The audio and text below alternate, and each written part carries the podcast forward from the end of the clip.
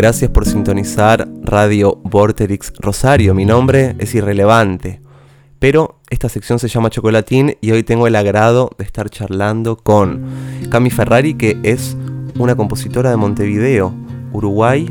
Me contó recién que es ingeniera también, es cantante y sacó un EP de tres canciones hermoso que se llama Caer, que ha salido hace muy pocos días, 2021 tres canciones preciosas. Hola, Cami Ferrari. Hola, buen día. Hola, Nico, y hola a todos los que estén escuchando. Todas y todes. El tema Si supieras es un guiño también a Mateo, como Si supieras. La verdad que no, pero capaz que sí, ahora que me lo decís.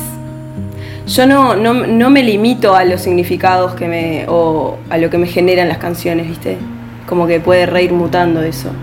Y siento que hay pila de data en el inconsciente que, está ahí y la plasmo en las canciones y de pronto un día, por ejemplo, esto que me estás diciendo ahora, puede ser que sí.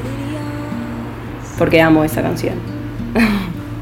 Claro, o viste cuando escribís algo que unos años más tarde o meses decís, ah, capaz significaba esto.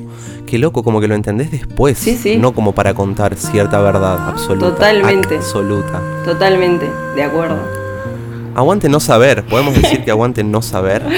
aguante no saber en el plano consciente, sí, total. Exacto.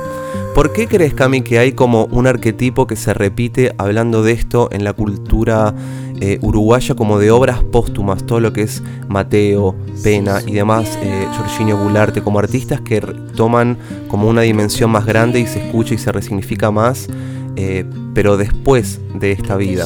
A veces pasa que, como en Uruguay, en Montevideo, somos tan poquitos que en realidad, yo qué sé, los músicos, las músicas nos conocemos medio entre todos, es como como que cuesta visualizar a algún artista capaz como en ese plan de como no te digo superioridad, pero como admiración total cuando, cuando claro, cuando lo, lo, lo conocés, lo, ves en el bar todos los días, eh, o no sé, Mateo andaba prácticamente en el último tiempo viviendo en la calle.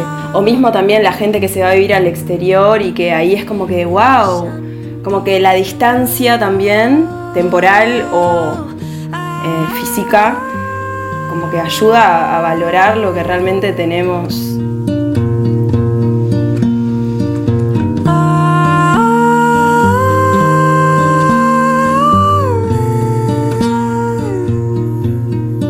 Cami, cuando te conocí estábamos tocando en Montevideo y veo a alguien adelante que estaba agitando eh, demasiado. Y digo, ¿quién es esta mujer? Quiero ser su amigo. ¿Qué más? Estaba bastante en pedo, creo. Lo dijo. ¿Cómo fue, Cami, compartir tu primer material solista? Por un lado, eh, primero que me, eh, me, acerca a un montón de, de, angustias y de emociones como súper profundas que tengo, me da mucho miedo, me genera como mucha exposición, me deja como súper vulnerable y a la vez me llena de satisfacción a un nivel que nunca jamás me había sentido así. Cami, ¿te copa hacer eh, unos breves juegos? El primero sería agarrar un libro cualquiera, cualquier página y leer una oración. Al azar. Amo. A ver. Acá tengo un libro. En esas semanas más bien esperábamos, yo y toda la gente con la que hablé. Esperábamos que el miedo, el sufrimiento y el horror hubieran quemado algo en nuestro interior, como el nitrato de plata. Excelente.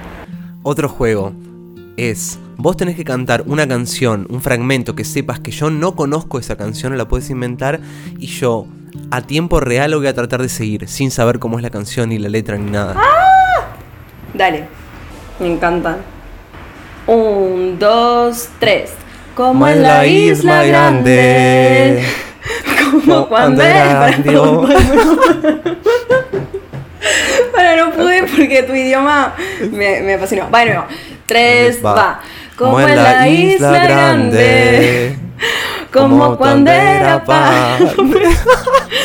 Como, como en el río de risas que confundimos sin decir enero. Por algo empieza el año. Excelente. Siento que este juego puede durar seis años. Me tembló, la, me tembló la vocecita de la risa. Gracias por sintonizar Radio Vorterix. Recomendamos que sigan a Camila Ferrari, que escuchen su música y nos vemos en una nueva edición de Chocolatín.